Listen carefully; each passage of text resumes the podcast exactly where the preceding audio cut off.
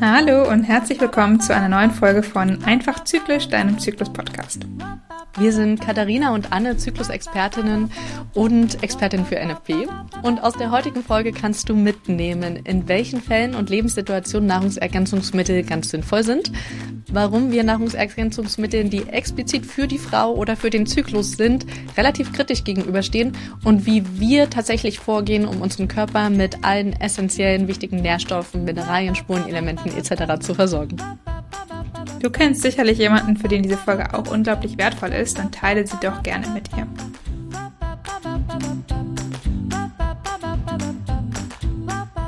Ich habe neulich bei Instagram mal wieder Werbung gesehen für so eines der ominösen äh, Nahrungsergänzungsmittel, irgendwie Happy Zyklus oder wie auch immer es hieß.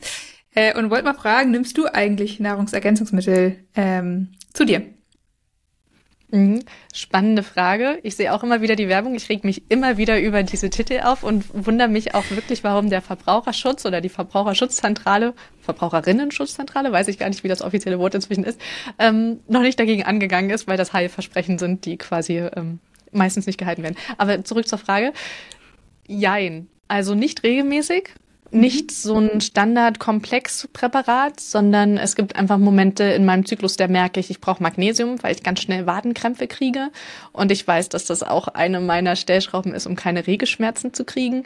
Ähm, ich gucke im Winter regelmäßig, also einmal, ein oder zweimal im Jahr mache ich einen Bluttest und das auch gucken, wie so meine Werte sind. Und je nachdem, wenn ich einen sehr niedrigen Vitamin D-Spiegel habe, nehme ich auch Vitamin D zu mir, aber dann nur für das halbe Jahr im Winter. Und ansonsten nehme ich noch irgendwas. Ein, vielleicht nochmal Vitamin C, aber eigentlich auch nicht wirklich. Nee, ich glaube, das war's. Und du? Ja, ähnlich würde ich sagen. Also ich muss sagen, ich muss ein bisschen differenzieren. Jetzt gerade bin ich ja schwanger, da nehme ich tatsächlich so ein äh, Mama Multi, sag ich mal, wo einige Sachen drin sind, vor allem B-Vitamine, aber auch äh, Folsäure, also Folat besser gesagt und äh, auch ein bisschen Vitamin D und so, also ein paar mehr Sachen. Ähm, aber ansonsten ähm, ist es bei mir so, ich esse ja sehr viel vegetarisch sozusagen, deswegen ich habe mhm. immer sehr wenig Eisen. Ähm, das habe ich immer mal checken lassen und wenn ich das nicht relativ regelmäßig nehme, ähm, dann rutsche ich sofort in einen Eisenmangel. Das heißt, ich habe dann mhm. nehme dann oft Eisen zu mir, aber jetzt auch nicht, also ich mache es auch eher so phasenweise, sag ich mal. Ähm, und lass dann immer noch mal wieder checken, wie es aussieht. Und wenn ich dann merke, oh, es ist wieder ein bisschen tiefer, dann fange ich halt wieder an, das ein paar ja, wahrscheinlich schon eher Monate, so drei Monate zu nehmen oder so und dann äh, lasse ich es wieder und dann gucke ich irgendwann wieder, ob es wieder zu niedrig geworden ist sozusagen. Ähm, ja. Genau. Und ansonsten, genau, Vitamin D nehme ich tatsächlich auch. Ich nehme es das ganze Jahr, aber in verschiedenen Dosierungen sozusagen, mhm. weil ich habe so helle Haut. Ich creme mich halt immer ein und dann kriegst du halt gar kein Vitamin D. Ja, Deswegen äh, muss ich das bei mir so ein bisschen so, ja, muss ich aufpassen, weil Hautverbrennen ist auch nicht so gut. ähm, ja. Ja, und ähm, ich habe eine Zeit lang auch mal so ein Vitamin B-Komplex genommen und äh, Jod, weil ich ja auch Schilddrüsen-Schwierigkeiten äh, oder Schilddrüsenunterfunktion habe ähm, und da auch mal ein bisschen Jodmangel war. Aber auch das, ich, also, ne, ich lasse auch immer eigentlich so einmal im Jahr nochmal überprüfen sozusagen, wie meine Werte aussehen. Dann gucke ich, was ich nehmen muss. Dann nehme ich das eine Zeit lang und ja, dann müsste ich wahrscheinlich eigentlich nochmal wieder prüfen lassen. Meistens lasse ich dann einfach und nehme es nicht weiter und gehe dann ja später hin und merke dann, oh, ich habe wieder die gleichen Sachen, äh, einen kleinen Mangel. Aber es ist jetzt nie extrem, ja. sag ich mal. Ich hatte einmal einen extremen Eisenmangel tatsächlich, ähm, also richtig mit Anämie. Ähm, aber ansonsten ist das immer noch in einem Rahmen. Ja, genau. Mhm. Deswegen, ich würde sagen, ja, nehme ich schon, auch regelmäßig gewisserweise. Aber ähm, es wandelt so ein bisschen, was ich nehme und wie viel und ich bin mhm. nicht immer ganz diszipliniert. Ja, und am Ende, wir sind ja beide mit gesunden Zyklen. Wir haben ja beide sehr, sehr wenig Zyklusbeschwerden. Das hört man ja, wir haben ja jetzt schon anderthalb Jahre den Podcast und immer wieder reden wir darüber, wie wir unseren Zyklus so erleben.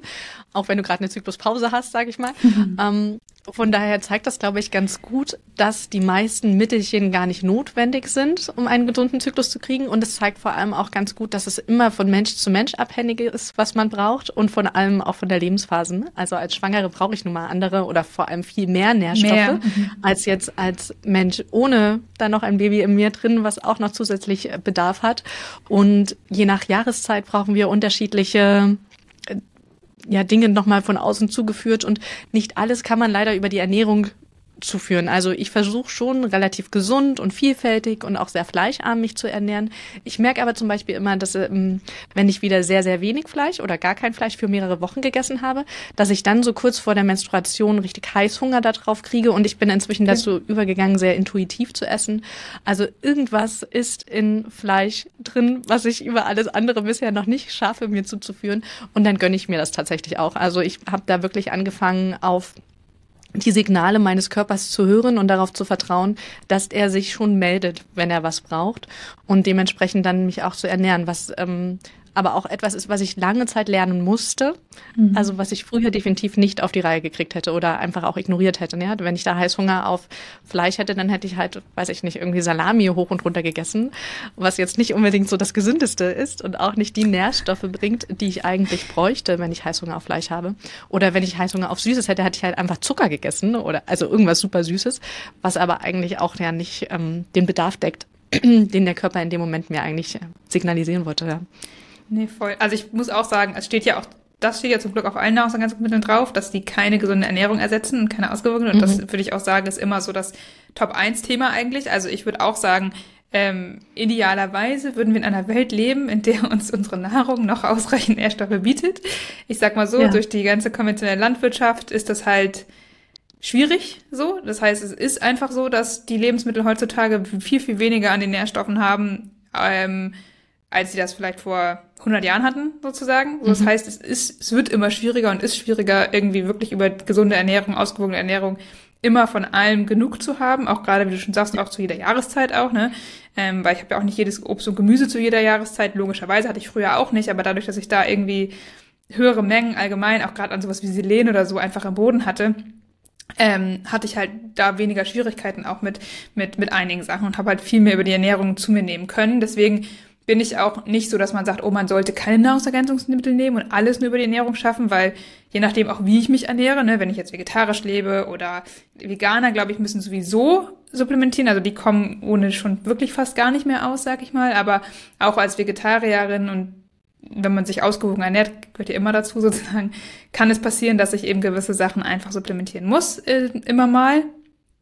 Aber, das glaube ich kam jetzt bei uns beiden auch schon raus, dass wir halt schon gezieltes Blutbild machen. Und da reicht nicht einfach nur, ich mache jetzt mal ein großes Blutbild, weil im großen Blutbild werden äh, die ganzen Vitalstoffe und Nährstoffe nämlich nicht getestet. Da wird sich nur angeguckt, wie die Zusammensetzung des Blutes ist, sag ich mal. Was, klar, wenn ich einen extremen Mangel bei irgendwas habe, aber wirklich extremen Mangel, dann kann das sich darauf auswirken. Aber ähm, so eigentlich über die eigentlichen Nährstoffe sagt das halt nicht viel aus. Das heißt, vorher ein Blutbild machen und dann gezielt nehmen, weil diese ganzen Produkte, die man so beworben sieht manchmal und alles, was man sowieso in der Drogerie oder so bekommt, ähm, sind immer, ich nenne es das Gießkannenprinzip. Ja. Äh, so nach dem Motto, oh, viel hilft viel, ich hau einfach alles rein, was der Körper irgendwie vielleicht gebrauchen könnte. Äh, mhm. Und dann meistens noch in schlechter Qualität. Ähm, das ist halt ehrlicherweise nicht zielführend. Genau.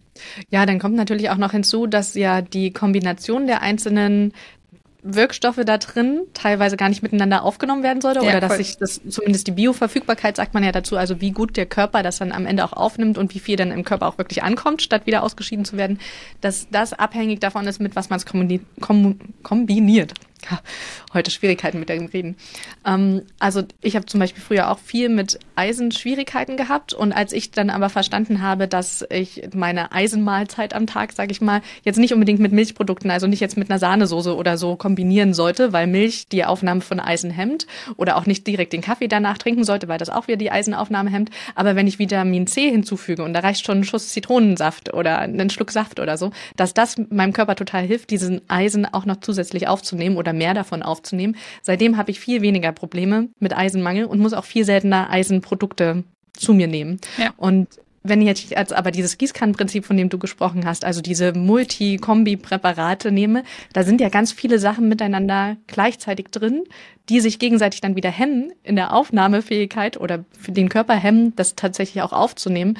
Und dementsprechend bringt es dann am Ende auch nichts. Ne? Dann könnte ich quasi auch das Kombinat weg, die Kombination wegnassen, weil ich eh das meiste davon nicht im Körper ankommt. Ja, voll. Vor allem, ich habe manchmal auch Spaß, also nachdem ich mich da auch ein bisschen beschäftigt habe sozusagen, weil ich ja auch teilweise dann äh, ein bisschen supplementiert habe, gerade vor allem auch zum Beispiel nach dem Absetzen der Pille ist das was, wo das hilft, also wo man, wo ich immer empfehlen würde, das einmal alles checken zu lassen, weil die Pille ja, ja. Nährstoffräuber auch irgendwo ist ähm, und da wirklich zu gucken, okay, was brauche ich eigentlich, aber auch da bringt nichts irgendwas, ich nehme jetzt die Post-Pill, äh, Komplex sozusagen, wo alles und nichts drin ist, so. Ähm, weil auch da ist es dann teilweise, wenn ich dann schon sehe, dass Eisen und Zink da zusammen drin sind und Zink zum Beispiel ist auch was, was die Eisenaufnahme hemmt, dann mhm. ist es, ich denke so, ja gut, das kann ich auch gleich schenken, dass da Eisen drin ist sozusagen, weil das wird in meinem Körper wahrscheinlich nicht besonders gut aufgenommen werden können und ähm, da ist es halt wirklich sinnvoll, sich beraten zu lassen, wirklich auch. Ähm, oder dann auch zu schauen, was geht zusammen, was kann ich zusammen einnehmen und das dann auch vielleicht einfach im zeitlichen Abstand zu nehmen. Wenn ich jetzt wirklich Zink und mhm. Eisen brauche, dann muss ich jetzt das eine morgens und das andere abends nehmen und dann halt gucken, okay, mit was kann ich zum Beispiel Eisen nehmen, damit es halt besser aufgenommen wird. Also es ist schon nicht so untrivial, sag ich mal, das Ganze.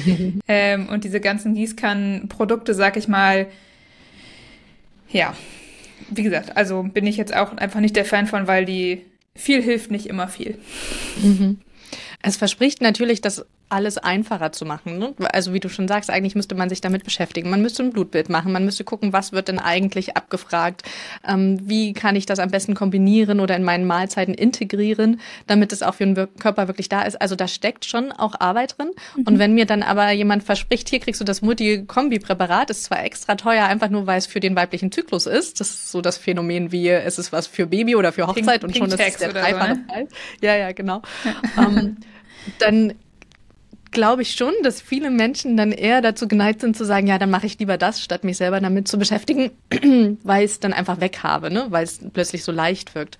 Aber so einfach ist es eben leider nicht. Nein, vor vielleicht allem vielleicht auch noch, ja. kann ich noch eine Sache dazu vielleicht ganz kurz sagen, bevor ja, wir vielleicht nochmal detaillierter auf die einzelnen Vitalstoffe eingehen, ja. was man im Blutbild also testen könnte. Ähm, ich finde vor allem, was diese Produkte suggerieren, ist halt, hey, du nimmst jetzt diese eine Pille, dieses eine Produkt, mhm. und dann hast du auf einmal keine Beschwerden mehr. Und ja. das kannst du halt in keiner Weise erwarten. Also nur weil ich jetzt ein Nahrungsergänzungsmittel nehme, egal was da alles drin ist, und vielleicht ist es super, super abgestimmt, ich kann nicht erwarten, dass ich dadurch, nur dass ich dieses Nahrungsergänzungsmittel auf einmal einen beschwerdefreien Zyklus habe, wenn ich sonst absolut nichts ändere. So, das mhm. wird nicht passieren. So, ich muss gucken, was sonst meine Ernährung angeht, was mein Stresslevel angeht, was meine Bewegung angeht, mein Lebensstil, was alle sonst die Faktoren, über die wir hier auch immer wieder sprechen, was einen gesunden Zyklus ja. ausmacht. Wenn ich mir die nicht auch angucke, dann ist das, bringt das nicht viel. Ehrlich gesagt. Ja. Ja, Zyklusgesundheit beruht ja auf mehreren Säulen und ich sage immer ganz gerne, es sind mindestens zwei Stellschrauben, die jede Frau drehen sollte, eher drei, an denen sie drehen sollte und die muss man natürlich erstmal auch für sich entdecken. Ist denn überhaupt der Nährstoffmangel eine meiner Stellschrauben, die für einen gesunden Zyklus sorgen würde oder liegt es bei mir vielleicht an was ganz anderem? Und es ist ja schon häufig so, dass wenn man sowas Neues ausprobiert, die ersten ein, zwei Zyklen, denkt man, oh ja, da verbessert sich was. Aber da darf man eben auch nicht vergessen, dass es einen Placebo-Effekt gibt. Und der ist ja auch gut, der ist wissenschaftlich auch nachgewiesen, den gibt es tatsächlich, aber der lässt halt in seiner Wirkweise langfristig auch wieder nach. Und dann darf man schon mal gucken, was sind die eigentlichen Ursachen. Voll. Mhm. Vor allem ist ja auch die Frage, gerade wenn man jetzt zum Beispiel die Pille abgesetzt hat, ne, ich meine, klar, Nahrungsergänzungsmittel generell würde ich jetzt schon sagen, ist vielleicht besser regelmäßig einzunehmen als die Pille, aber irgendwo bin ich trotzdem schon wieder abhängig von, von ja, irgendeiner Tablette, die ich halt mir jeden Tag reinpfeifen muss. So, ne? Und ja. ähm, da muss man sich schon fragen, okay, ist das jetzt, ist das jetzt die langfristige Lösung? Und das ist ja auch, wie du schon gesagt hast, eine Geldfrage halt irgendwo, ne? Ist das jetzt die langfristige mhm. Lösung, mit der ich wirklich gesund sein kann und will? Und wie du schon sagst, ob das dann wirklich nachhaltig das verändert, ist dann eben immer auch noch die zweite Frage. Hm. Ja, aber vielleicht sollten wir mal ganz kurz zusammenfassen, was eigentlich so die, Nach die Nachteile von den Nahrungsergänzungsmitteln sein können. Wir haben jetzt einmal gesagt, dass das ähm, vielleicht uns zwar suggeriert, dass alle möglichen Nährstoffe in uns ankommen und wir deswegen auch nie ein Blutbild machen, aber eigentlich kommen sie vielleicht gar nicht an, weil die Kombination so schlecht ist, dass die Bioverfügbarkeit gar nicht da ist. Ähm, dann haben wir angesprochen, dass es preislich auch echt teuer werden kann und ich dadurch vielleicht auch irgendwie in die Bredouille komme. Ähm, dann kann es natürlich auch sein, dass da Füllstoffe noch mit drin sind oder die ähm, also, dass da noch irgendwas mit da drin ist, dass es eine bessere Riesefähigkeit hat, Bioverfügbarkeit angeblich erhöht etc., was aber am Ende auch wieder schlecht für die Leber ist und im Darm abgebaut werden muss und wer weiß, was das noch alles mit unseren Darmbakterien machen, mit unserem Mikrobiom. Also wir wissen auch nicht, was so die Nebenwirkungen davon sind, weil äh, anders als ein Medikament werden die ja auch nicht langfristig in Studien untersucht, wie sich das eigentlich auf den Körper auswirkt und ob es vielleicht sogar langfristig Schäden in uns auslösen könnte. Voll. Und ich glaube, du hast gerade noch was Wichtiges gesagt, auch generell, wenn ich jetzt mir überlege, Nahrungsergänzungsmittel zu nehmen, so, ne, die, die Aufnahme und diese Bioverfügbarkeit ist ja immer so ein bisschen individuell auch, sag ich mal, und hängt halt mhm. zum Beispiel viel auch mit der Darmflora zusammen und wie gut mein Darm eigentlich ja. arbeiten kann und wie gut meine Leber eigentlich arbeiten kann. Und wenn ich zum Beispiel jetzt das tollste Nahrungsergänzungsmittel nehme, aber mein Darm ist leider nicht irgendwie in Ordnung und kann das gar nicht richtig verstoffwechseln, auch dann schmeiße ich zum Beispiel Geld aus dem Fenster raus. Ne? Deswegen ja nicht alle Hoffnung auf Nahrungsergänzungsmittel legen. Sie sind auf jeden Fall immer ein Bestandteil, den man sich angucken sollte. Ähm, mhm. Aber das ist zum Beispiel auch ein Grund. Und was du gerade meintest mit diesen Füllstoffen oder was da bei Nahrungsergänzungsmitteln manchmal so mit drin ist, ne? Ähm, mittlerweile sollten vielleicht die meisten schon mal gehört haben, dass in vielen günstigeren Produkten eben Titandioxid drin ist was eben äh, ja auch ein Produkt ist, was durch die Leber abgebaut werden muss, was eben nicht hilfreich für den Körper ist, also ein Toxin letztendlich eigentlich. Und da ist halt auch die Frage, ja gut, möchte ich mir jetzt täglich irgendwie ähm, Titandioxid hinzufügen in meinem Körper? So richtig, ne, auch da langfristige Studien gibt es jetzt vielleicht. Weiß ich gar nicht, ob es sie dazu gibt, wahrscheinlich sogar schon, weil es ähm, zum Teil ja auch ein bisschen verpönter wurde jetzt, aber das sind halt schon so Sachen, wo man sich halt angucken sollte, genau vom, von der Qualität her auch einfach, ähm, was für ein mhm. Produkt hole ich mir dann. Ja. Und jetzt fällt mir noch die mentale Komponente dazu ein. Ähm, gerade was so Regelschmerzen oder Zyklusbeschwerden allgemein angeht, habe ich ja, sage ich immer ganz gerne, wir haben so eine erlernte Hilflosigkeit. Ne? Wir sind irgendwie schon wahrscheinlich zu drei, vier ÄrztInnen gegangen, HeilpraktikerInnen, wir haben schon dieses und jenes ausprobiert und irgendwie am Ende landen wir doch wieder bei denselben Beschwerden und haben so das Gefühl, es hilft alles nichts. Ähm, ich muss da einfach durch. Und wenn ich jetzt mit Nahrungsergänzungsmitteln anfange und denke, oh ja, Happy Zyklus, ähm, Happy Periode irgendwie, dann suggeriert mir das, das wird jetzt endlich klappen. Ich nehme das Geld in die Hand und dann funktioniert es wieder nur für ein, zwei Zyklen oder sogar gar nicht. Das ist ja nochmal frustrierend und dann ist die Wahrscheinlichkeit, dass ich vielleicht doch endlich mal die Ursachen anpacke, dass ich die Motivation habe und vor allem auch die Zuversicht, dass es irgendwann mal klappen wird, wieder geringer. Ne? Also jedes Mal, wenn ich mir so einen Dämpfer hole, dass es nicht funktioniert, sorgt es ja auch dafür, dass ich die Wahrscheinlichkeit, es doch nochmal anzupacken, geringer wird. Voll. Vielleicht mhm. Jetzt haben wir ja ein bisschen gerantet, sag ich mal, über diese Gießkannenprinzip äh, nach Ergänzungsmittel und warum wir da kein Fan von sind und warum wir auch auf jeden Fall sagen, man sollte eben gezielt schauen, ähm, was man eigentlich braucht. Aber wir sind ja nicht generell gegen Nahrungsergänzungsmittel. Ne? Wir haben ja auch mhm. angesagt, wir nehmen die auch zwischendurch mal. Ähm, und da spricht auch überhaupt gar nichts gegen. Deswegen vielleicht gehen wir jetzt einmal mal ganz kurz durch, was so die gängigen äh, Vital- und Nährstoffe sind, die man sich vielleicht einfach mal anschauen kann in einem Blutbild und äh, woran man vielleicht auch manchmal erkennt, dass man da vielleicht einen Mangel hat oder man muss ja nicht immer gleich alle testen, ne? Also auch das es kostet halt mhm. leider Geld meistens.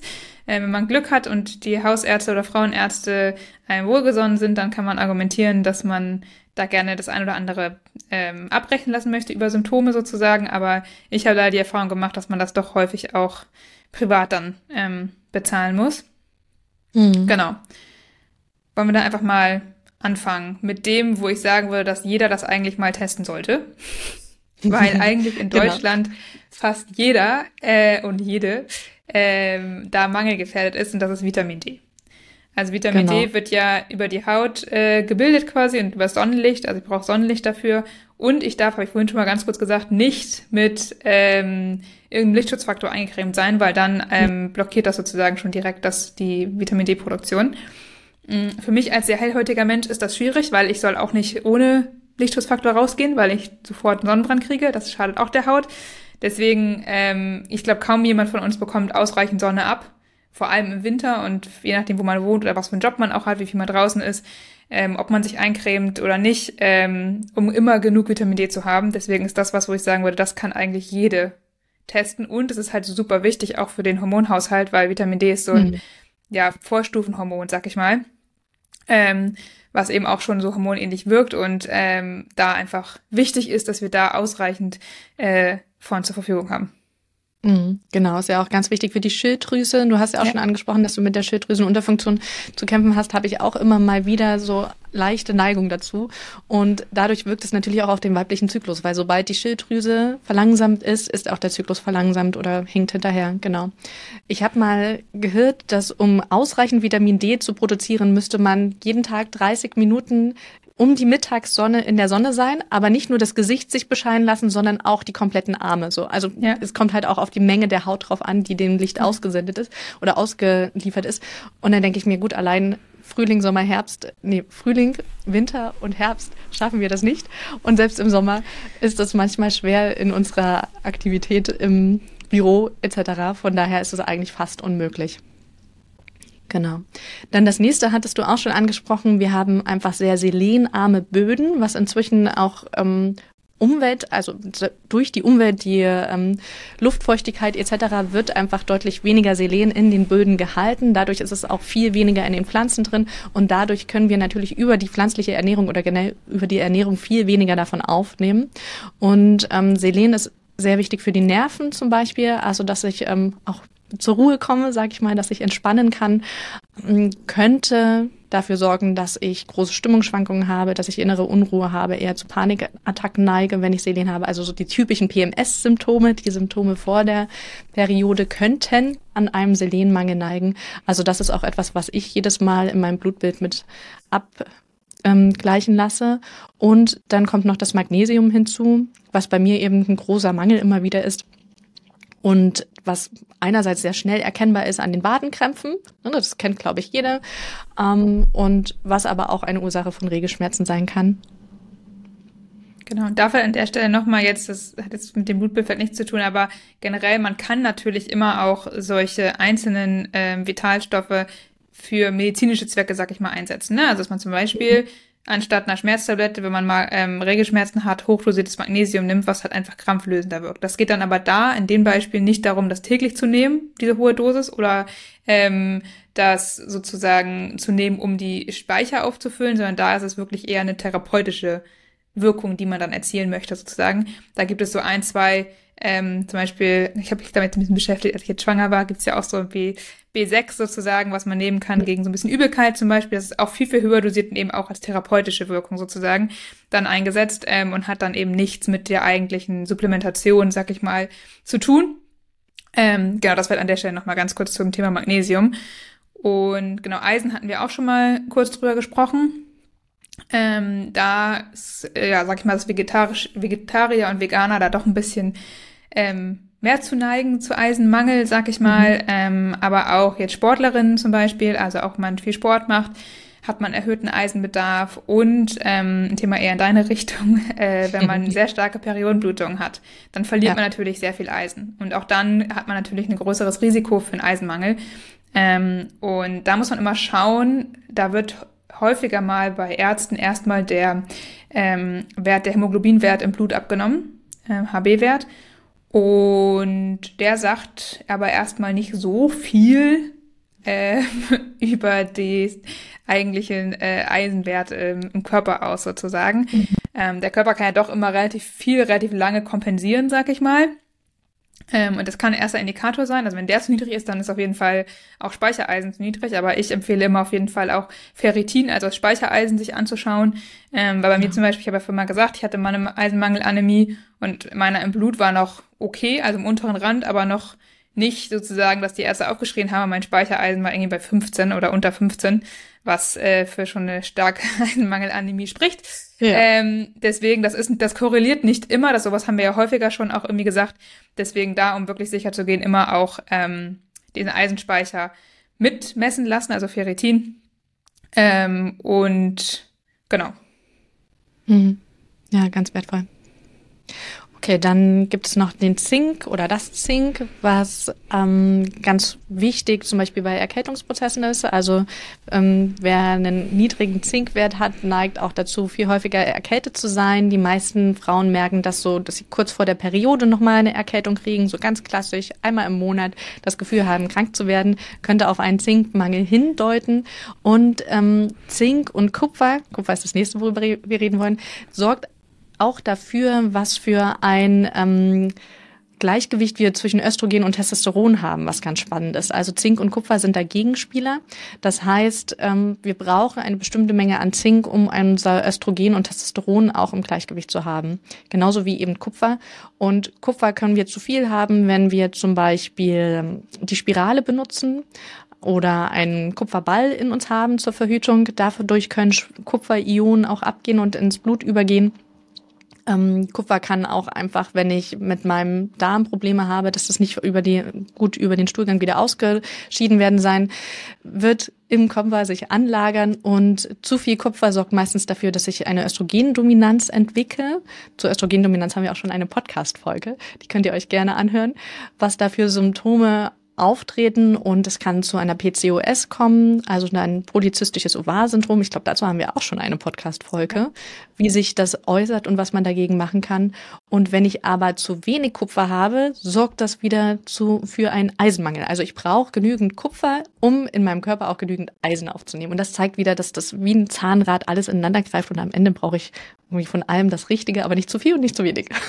Voll. Und deswegen muss man auch bei Supplementieren halt immer voll aufpassen. Ne? Wenn ich jetzt eine ganze Zeit immer Kupfer und Eisen nehme, da wird mein Zinkspiegel in den Keller gehen. Wenn ich jetzt ganz ja. viel Zink nehme, dann wird halt Eisen und Kupfer in den Keller gehen, so ein bisschen. Ja. Und das, nichts davon ist halt gut. Und deswegen muss man halt auch immer aufpassen, dass man halt nicht, ja, dass es halt irgendwo diese Balance einfach wie immer gibt, ähm, in der Zyklusgesundheit ja generell. Ähm, also voll wichtiger Hinweis auf jeden Fall. Ähm, mhm. Genau, als nächstes haben wir Vitamin B hier stehen. Es gibt ja nicht nur das eine Vitamin B, sondern verschiedene. Ich überlege gerade sieben, acht, irgendwie sind es auf jeden Fall einige. Ähm, und ähm, genau, da ist halt der Punkt, dass vor allem Vegetarier und Veganer halt zu Vitamin B-Mangel neigen, sozusagen, weil es ist so, dass den Tieren heutzutage tatsächlich äh, Vitamin D-B-Tabletten ja teilweise gegeben werden und die wir dann übers Fleisch dann zu uns nehmen. Also es ist jetzt auch nicht unbedingt äh, ist halt die Frage, ob man es übers Tier nehmen möchte oder ob man es einfach selber nimmt. Das kann man natürlich selber entscheiden, sozusagen. Ich, ich esse auch mal Fleisch, ja. so ist es nicht. Ne, also ich bin ja jetzt gar nicht irgendwie äh, pro vegetarisch oder vegan unbedingt. Ähm, aber deswegen haben halt eben Vegetarier und Veganer, dass sie es halt häufig dann eher selber supplementieren müssen. Das Gute in Anführungsstrichen bei Vitamin B ist, dass es wasserlöslich ist. Das heißt, ich kann es nicht so richtig überdosieren, sondern alles, was der Körper nicht braucht, wird automatisch übers Urin ausgeschieden. Nichtsdestotrotz sollte ich natürlich auch da vorsichtig sein und jetzt nicht ähm, utopisch hohe Dosen die ganze Zeit zu mir nehmen, weil auch am Ende bringt das halt einfach nichts und auch dieses, dieser Ausscheidungsprozess, dieser Abbauprozess ist natürlich Arbeit für den Körper. Mhm. Mhm. Genau. Vitamin C hatte ich auch schon angesprochen, dass das einmal wichtig ist, um genügend Eisen aufnehmen zu können. Aber tatsächlich ist es an über 500 Stoffwechselprozessen in unserem Körper beteiligt. Also wir brauchen davon auch einfach sehr, sehr viel. Die meisten verbinden es mit Erkältungen oder Krankheiten, dass wir es brauchen, um wieder gesund zu werden. Aber es ist eben auch an allen anderen Entzündungsprozessen in unserem Körper beteiligt, um die quasi wieder zu lindern. Das heißt, und die Pille ist zum Beispiel ein großer Vitamin C-Räuber. Ähm, muss man immer wieder dazu sagen, das heißt, wenn ich sehr lange die Pille genommen habe, kann es eben sein, dass ich einen extremen Vitamin C-Mangel habe und da auch erstmal ordentlich auffüllen darf. Und da kommen wir dann wieder zu erstmal meinen Speicher auffüllen, vielleicht nochmal einen Bluttest machen, wie es gerade akut aussieht, aber nicht Ewigkeiten nehmen und zu gucken, ob ich es vielleicht doch über die gesunde Ernährung irgendwie mit reinkriege. Ja, voll. Gerade Vitamin C kann man, finde ich, schon auch eher noch versuchen, über die Ernährung zu kriegen. Ne? Also gerade zum Beispiel mhm. so Paprika oder so ist ja auch was, wo man erstmal gar nichts, man denkt bei Vitamin C immer so an Zitronen und Orangen. ja. äh, aber Paprika tatsächlich hat, glaube ich, sogar mehr äh, Vitamin C als, als äh, Zitronen. Deswegen, mhm. ähm, da kann man ruhig mal, mal schauen, sozusagen, was man da so essen kann. Muss jetzt nicht immer die, der ausgepresste Zitronensaft morgens sein, wenn man das irgendwie nicht mag. Mhm.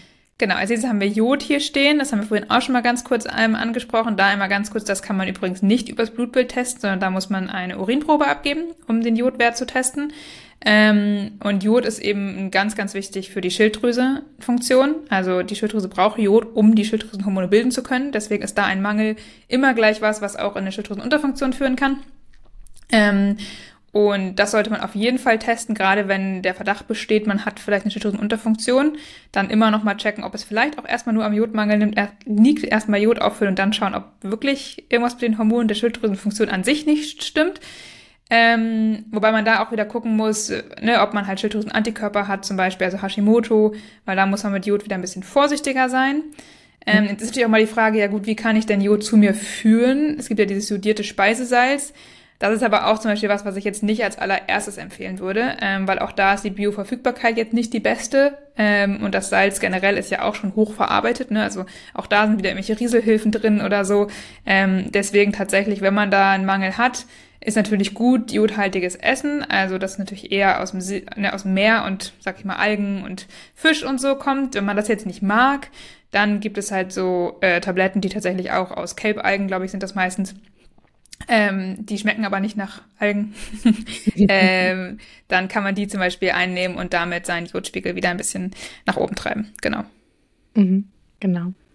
Was ich vor ein paar Jahren für mich entdeckt habe, was ich jetzt immer noch mit abteste, ist das Hormon Prolaktin. Mhm. Ähm, Mütter kennen das ganz gut, dass, oder ich glaube, wenn man mit Stillen sich zum ersten Mal beschäftigt, kommt man überhaupt erstmal auf das Hormon, weil eigentlich ist Prolaktin dafür da, dass es die Milchdrüsen quasi bildet in der Brust und auch dafür sorgt, dass die Milch dann gebildet wird nach der Geburt. Prolaktin hat aber noch viel mehr Funktionen im Körper. Also es schießt auch an, im Blutbild nach oben, wenn wir sehr viel Stress haben, weil es eben zur Stressregulation auch mitwirkt, dazu tatsächlich auch den Eisprung hemmen kann oder zumindest deutlich ähm, verlangsamen kann. Zum Thema Stress haben wir auch schon eine Podcast-Folge, eine der ersten mit Anne Schmuck, eine sehr schöne Folge. Und Prolaktin zu viel äußert sich meistens tatsächlich an diesen geschwollenen, schmerzhaften Brüsten vor der Periode, überempfindliche Brustwarzen, Wassereinlagerungen, also dass sich wirklich jede Berührung an meiner Brust wehtut, liegt mit sehr hoher Wahrscheinlichkeit an einem zu hohen Prolaktinwert. Und das ist tatsächlich auch der einzige Fall, wo ich Frauen sage, ihr dürft mal mit Mönchspfeffer arbeiten, weil Mönchspfeffer helfen kann, Prolaktin, wenn es zu viel ist, wieder zu reduzieren oder auszugleichen. Aber auch da sage ich, das ist keine Langzeittherapie. Also das Prolaktin zu viel ist mit sehr hoher Wahrscheinlichkeit wegen zu viel Stress. Dann darf ich wirklich langfristig gucken, wie kriege ich meinen Stress einfach wieder so ausgelevelt mit genügend Entspannung oder Gegenarbeit, dass ich einen gesunden Prolaktinlevel habe, statt zu sagen, ich muss für den Rest meines Zykluslebens Mönchspfeffer benutzen. Voll. Ja, Mönchspfeffer wird ja auch immer so ein bisschen äh, als das Wunderheilmittel für einen regelmäßigen ja. äh, Zyklus äh, angepriesen. Ähm, und ich finde es nochmal sehr, sehr wichtig, dass wir das nochmal genau sagen. Ne? Also es gibt Fälle, in denen kann, Prola äh, kann Mönchspfeffer helfen, ne, was du gerade gesagt hast, um das Prolaktinlevel mhm. zu senken. Ähm, wenn zum Beispiel mein Zyklus sehr unregelmäßig ist, weil ich ein zu hohes Prolaktin habe, der Eisprung erst sehr spät kommt, im Zyklus verschoben wird oder auch ähm, Prolaktin in der Lutealphase nachher sorgt dafür, ähm, dass ja relativ wenig Progesteron, also es eher zum Progesteronmangel führen kann tatsächlich. Ja. Ähm, das heißt, auch da, wenn ich jetzt mit Schmierblutung vor der Periode zu tun habe und davon die Ursache ist, dass mein Prolaktinspiegel so hoch ist, dann kann Mönchspfeffer auch helfen. Ne? Aber wenn ich jetzt zum Beispiel, mir, also ich meine, ich habe auch Mönchspfeffer mal genommen, muss ich ganz ehrlich sagen.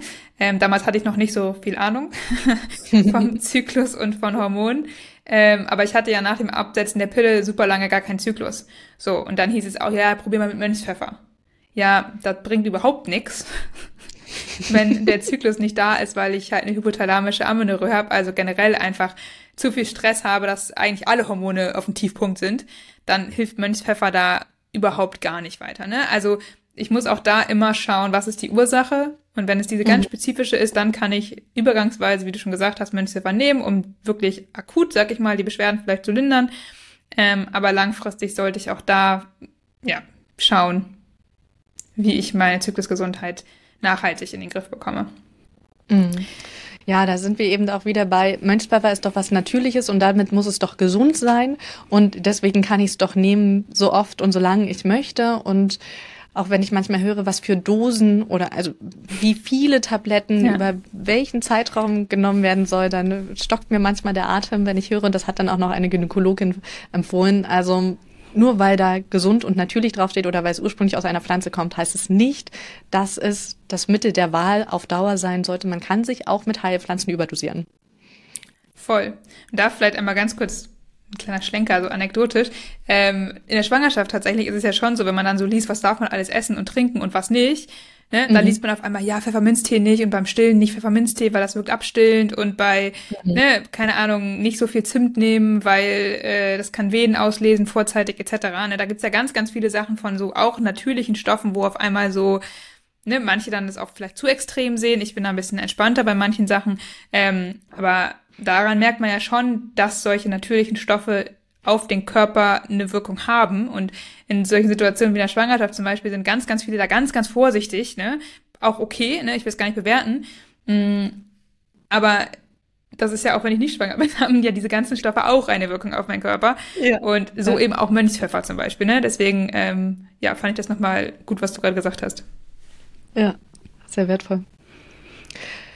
Genau, und dann gibt's natürlich noch so Sachen wie Omega-3, Omega-6, Cholesterin. Tatsächlich, Cholesterin ist ja so ein Wort, was erstmal sehr verschrien ist, wo man sofort andenkt, das böse Cholesterin, davon brauche ich so mhm. wenig wie möglich, weil das ähm, kleistert meine Adern zu und davon kriege ich einen Herzinfarkt. Das ist irgendwie, was ich früher immer mit Cholesterin verbunden mhm. habe.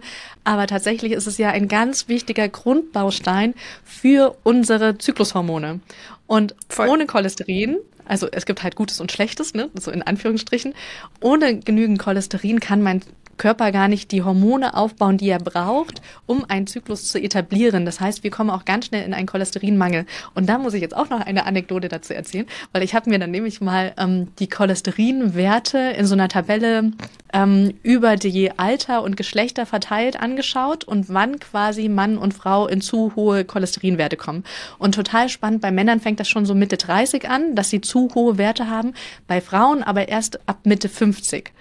Und das mhm. ist für mich so einleuchtend, weil das bedeutet, also Mitte 50 kommen die meisten in die Wechseljahre, dann brauchen sie wirklich weniger vom Cholesterin und dadurch kommen sie erstmal in einen Überschuss und haben dann vielleicht wirklich Probleme mit dem Herz-Kreislauf-System. Aber davor sind die meisten Frauen eher in einem Cholesterinmangel, weil sie sich an diese ganzen Ratschläge für Männergesundheit halten. Passt auf euer Cholesterin mhm. auf. Aber eigentlich bräuchten wir mehr als Männer in dieser Zeit. Ja. Ja, voll spannend. Aber macht voll Sinn auf jeden Fall. Und ähm, jetzt hattest du ja gerade noch Omega-3 und Omega-6 auch angesprochen. Ne? Auch da ist es halt mhm. super wichtig, dass die beiden irgendwie ihre Balance haben. Auch die müssen, sag ich mal, idealerweise in einem bestimmten Verhältnis ähm, stehen sozusagen. Und da ist es aber auch so, dass ich generell eigentlich sagen würde, äh, anstatt zu supplementieren, lieber versuchen, ne, sowohl Cholesterin als auch Omega-3 und 6 über die Ernährung wirklich aufzunehmen, weil da haben wir eigentlich gute Möglichkeiten, das über eine gesunde und ausgewogene Ernährung zu uns zu nehmen. Omega-3 ist natürlich schon eher was, was ähm, Omega-3 ist relativ viel in Fischen drin, ne? Ja, Fisch, ne? Ich war gerade ganz kurz verwirrt. Okay, Omega-3 ist in Fischen, genau. Und in so Meerestieren sozusagen. Ja. Ähm, und wenn man das jetzt natürlich gar nicht mag vom Geschmack her oder so, ne, dann kann man da auch gucken, ob man da irgendwie supplementiert. Aber so generell, wenn wir wirklich eine ausgewogene, gesunde Ernährung haben und auch mal Fisch irgendwie essen, ähm, dann ist es halt schon was, wo was wir einfach über die Nahrung zu uns nehmen können. Und bei allen Sachen, die wir jetzt sagen, über Nahrung zu uns nehmen, ist natürlich immer auch wichtig, was für eine Qualität von Fisch mhm. oder Fleisch wir da gar nicht gerade kaufen ähm, weil auch das hat immer einen Einfluss darauf, wie viel Nährstoffe da wirklich drin sind, wie gut der Körper die aufnehmen kann und wie viel Schadstoffe vielleicht auch in den Tieren oder Pflanzen noch mit drin sind, die dann wieder kontraproduktiv wirken. Ne? Also auch da darf man natürlich gerne auf Bioqualität ähm, zurückgreifen. Das ist auf jeden Fall immer generell, glaube ich, für Zyklusgesundheit eine, eine gute Maßnahme. Mhm, genau. Da fällt mir auch noch ein, da brauche ich gar nicht unbedingt jetzt zum Beispiel Kapseln nur mit Omega-3 oder sowas nehmen, sondern es gibt auch ganz viele tolle Pflanzenöle, die auch ein gutes Verhältnis der mhm. jeweiligen ähm, Omega XY drin haben und auch noch zusätzlich andere gute Öle und Fette. Also es sind ja nicht die einzigen zwei Fette, die unser Körper braucht, sondern es gibt ja noch viel, viel mehr die eben nur noch nicht so einen großen Hype in Social Media hatten, dass wir darüber reden. Ich denke da zum Beispiel an Leinsamen. Ja. Der Geschmack ist nicht für alle das Richtige, aber Leinsamen ganz frisch gepresstes ist unglaublich lecker und ich komme aus der ehemaligen DDR und äh, da hat Leinsamen hat man quasi irgendwie so über Pellkartoffeln früher in der Schulspeise gekriegt und es war ganz, ganz eklig, fand ich ganz, ganz scheußlich. Und als ich dann zehn Jahre später zum ersten Mal frisch gepresstes Leinsamenöl gegessen habe, dachte ich mir, oh, ist das lecker. und dabei war ich quasi ein geschädigtes Kind. Ähm, genau, also Kürbiskernöl, denke ich noch, das sind so die zwei Öle, die ich gerne mir einfach über mein Essen, auch über meine Suppen, über mein Dahl nochmal einen Löffel drüber mache und dadurch eigentlich dafür sorge, dass ich genügend davon kriege. Voll, das ist nochmal ein guter Hinweis. Gerade Leinöl ist auf jeden Fall was, was auch für den Fetthaushalt sehr, sehr positiv ist. Mhm. Genau. Sehr gut. So, ich glaube, jetzt haben wir einmal alles soweit durchgegangen, was wir so testen würden. Erstmal grob, was jetzt mit der Zyklusgesundheit, sag ich mal, ähm, zusammenhängt, ähm, worauf man da so achten kann. Ich glaube, wir haben auch gesagt, dass wir von Gießkannenprinzip Produkten eben kein Fan sind und ja. dass man eben auch mit Nahrungsergänzungsmitteln aufpassen muss. Ne? Auch ein zu viel kann halt irgendwie schaden, gerade weil, ne, wenn ich ein zu viel von dem einen habe, heißt das meistens, dass ich was zu wenig von dem anderen bekomme, mhm. ähm, was dann eben wieder auch nichts bringt am Ende. Ähm, genau. Aber nichtsdestotrotz, also wenn ich jetzt so ein Blutbild gemacht habe und rauskommt, dass mir was fehlt, kann ich ja eben nicht immer über die Ernährung das zu mir nehmen, sondern dann muss ich vielleicht auch das ein oder andere Mal auf Nahrungsergänzungsmittel zurückgreifen. Und da gibt's aber ein paar Kriterien, auf die ich achten darf um quasi gute Nahrungsergänzungsmittel zu mir zu nehmen, die dann auch tatsächlich helfen und meinen Nährstoffbedarf auch auffüllen. Und du hattest schon einmal angesprochen, dass es eben ganz viel Riesel, Füllstoffe etc. gibt und dass dieses Titandioxid da tatsächlich inzwischen als Toxin auch angesehen wird, also als Giftstoff, den ich nicht unbedingt haben muss. Ähm, bei Magnesium gibt es das Magnesiumsteariate. Ich bin super in Fachbegriffen. Und wenn das auf der Inhalts, auf den Inhaltsstoffen draufsteht, dann darf ich eigentlich davon schon die Finger lassen und mir nach Alternativen umschauen. Voll. Und da muss man eben auch immer schauen, ne? Also, wie gesagt, ich schon mal gesagt, so grundsätzlich von den ganzen Produkten, die ich in der Drogerie so kaufen kann, würde ich schon mal pauschal abraten, ehrlich gesagt. Ähm, also auch da sind viele Füllstoffe dann irgendwie drin. Ne? Das ist schon, das klingt so ein bisschen hart, aber schon viel Geldmacherei, ehrlich gesagt. Mhm. Ähm, man muss natürlich immer auch auf die Bioverfügbarkeit schauen. Klar, da steht immer drauf, super bioverfügbar, aber ähm, ja, da gibt es doch dann wieder Stoffe, die ähm, besser bioverfügbar sind oder nicht. Ich hatte jetzt gerade nochmal auch ähm, der Unterschied zwischen Folsäure und Folat, weil es ist ja auch nicht dasselbe. Und Folat ist eigentlich das, was im Körper gebraucht wird, sag ich mal. Ne? So, und wenn mhm. der Körper gut funktioniert, dann kann der Folsäure in Folat um ändern sozusagen und sich aus der Folsäure, die häufig in den günstigeren Produkten drin ist, auch Folat bilden. Aber ich glaube, es war wirklich ein erheblicher Anteil, ich habe unterschiedliche Zahlen gehört, zwischen 20 und 50 Prozent der Frauen haben, den fehlt eine gewisse, so eine gewisse Genmutation, sag ich mal, den fehlt was, dass sie die Folsäure nicht in Folat umwandeln können. Mhm. So, das heißt, wenn die ganz viel Folsäure nehmen, kommt am Ende leider kein Folat raus, was wirklich dann irgendwie hilfreich ist. Deswegen auch da gibt es immer so gewisse Sachen noch, auf die man gerne achten darf und ähm, ist in günstigeren Nahrungsergänzungsmitteln eher vielleicht was, was der Körper noch umwandeln muss. Ähm, was immer zum Effizienzverlust, sag ich mal, irgendwie führt. Ne? Also man kennt das ja so bei, bei Energie vielleicht, je öfter ich das irgendwie umwandeln muss, desto mehr ähm, geht verloren irgendwie. Und so ist es halt letztendlich bei Nahrungsergänzungsmitteln auch. Ähm, dementsprechend darf ich da schon wirklich drauf gucken, dass ich hochwertige Produkte habe und ähm, ja, die finde ich leider meistens nicht irgendwo in der Drogerie zu kaufen. Genau, also da ist unsere Empfehlung tatsächlich auch zur Apotheke zu gehen, weil die Produkte in der Apotheke kann man mit großer Wahrscheinlichkeit von ausgehen, dass sie eben auch in Laboren tatsächlich geprüft wurden, ob die Mengenangaben stimmen. Ansonsten alles andere, was nicht in der Apotheke verkauft wird, kann quasi bei der Anmeldung beim Lebensmittelvergabestelle, ich weiß gar nicht genau, wie das Amt heißt in Deutschland, sagen, hier, wir haben das neue Produkt, da ist XY drin und es wird nie geprüft, ob diese Angaben stimmen. Also wir können uns einfach nicht sicher sein, ob die Inhaltsstoffe tatsächlich da sind, nur weil sie draufstehen. Ja. Und dann generell haben wir ja auch schon gesagt, Nahrungsergänzungsmittel ersetzt natürlich nie eine gesunde Lebensweise. Und ihr könnt nie erwarten, dass ihr nur durch Nahrungsergänzungsmittel sich auf einmal alles ändert. So. Mhm. Das ist ein Baustein in der Kette, ein Zahnrad, was wir anstoßen dürfen. Und was auch auf jeden Fall, wenn bei Zyklusbeschwerden nach dem Absetzen der Pille sinnvoll ist, sich anzuschauen. Ähm, aber meine Erwartungen sollten jetzt nicht zu hoch sein, dass nur wenn ich auf einmal supplementiere, ähm, alles andere weg ist. Genau, und dann viel hilft natürlich nicht viel. Hast du auch schon gesagt, wir können uns überdosieren. Ähm, es kann dafür sorgen, dass andere Sachen dadurch in den Keller gehen, weil die Gleichgewichte im Körper nicht mehr hergestellt werden. Es kann dafür sorgen, dass mein Mikrobiom im Darm drunter leidet und ich dadurch eigentlich die anderen guten Stoffe noch weniger aufnehmen kann, dass meine Leber vielleicht auch überfordert ist, etc. Also es kann tatsächlich gefährlich werden, auch wenn ich meine, die Höchstmengen, die empfohlen sind, regelmäßig deutlich überschreite. Ja. Und jetzt aber nochmal zum Abschluss vielleicht. Wir hatten ja schon mal mhm. gesagt, ne, wir sind nicht gegen Nahrungsergänzungsmittel, also die können helfen, die sind wirklich sinnvoll. Ähm, aber ich muss eben aufpassen, was ich da zu mir nehme und wie ich das zu mir nehme und welche Qualität ich zu mir nehme, etc. Und es gibt bestimmte Lebensphasen und Situationen, in denen es durchaus sinnvoll ist. Ne? Also haben wir schon gesagt, Schwangerschaft zum Beispiel, ähm, wenn man sich vegetarisch ernähren muss oder vegan, muss man natürlich auf gewisse Sachen mehr achten. Ähm, oder auch wenn ich vielleicht Unverträglichkeiten gegen manche Sachen habe, dann macht es auch Sinn, vielleicht dann zu supplementieren. Nach dem Absetzen der Pille, also nach so Hormonumstellungen, macht es definitiv Sinn, ein Blutbild zu machen und zu schauen. Ähm, da wird höchstwahrscheinlich irgendwas im Mangel sein, sag ich mal. Ähm, hm. Genau, aber dann bitte gezielt mit hochqualitativen Produkten auffüllen und sich da im Zweifelsfall, wenn man wirklich jetzt feststellt, oh, ich habe wirklich einen Mangel von mehreren Sachen, auch einfach mal beraten lassen, ähm, wie man das jetzt am besten nimmt und welche Sachen man zusammennehmen kann und sollte vielleicht auch und welche man vielleicht eher mit einem zeitlichen Abstand nehmen sollte. Genau.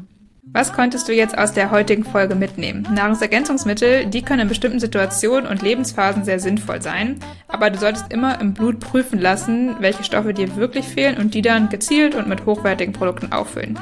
Sogenannte Gießkannenprodukte äh, empfehlen wir ähm, ähm, sogenannte Gießkannenprodukte empfehlen wir nicht. Außerdem solltest du nicht erwarten, dass du nur durch die Einnahme von Nahrungsergänzungsmitteln deine Zyklusbeschwerde in den Griff bekommst. Nahrungsergänzungsmittel sind nur eine Stellschraube. Wir helfen dir, deinen Zyklus zu verstehen. Und wenn dir der Podcast gefällt und du uns unterstützen möchtest, dann freuen wir uns sehr über deine 5-Sterne-Bewertung, damit einfach noch viel mehr Menschen von diesem Podcast ähm, ja, hören, ihn ähm, entdecken und noch mehr Menschen mit Zykluswissen sich besser fühlen in ihrem Körper. Und sei gerne auch das nächste Mal dabei, wenn es nächste Woche wieder heißt, einfach zyklisch. Und da sprechen wir tatsächlich über die Wechseljahre und haben wieder eine Gästin dabei. Genau, und in der Zwischenzeit findest du uns wie immer auf allen Social Media Kanälen und auf unseren Websites. Bei PMS und Menstruationsbeschwerden bist du bei Anne richtig, sie findest du unter Fraulichkeit und bei Kinderwunschthemen oder auch der natürlichen Verhütung mit NFP, dann kommst du am besten zu mir und mich findest du unter Ovulista bei Instagram und sonst unter Ovulista. Und alle Links findest du auch wie immer in den Show Notes. Und wenn du Themenwünsche hast oder auch Fragen, Kommentare zu dieser Folge, dann schreib uns gerne einfach an einfachzyklisch at gmail.com. Bis dahin.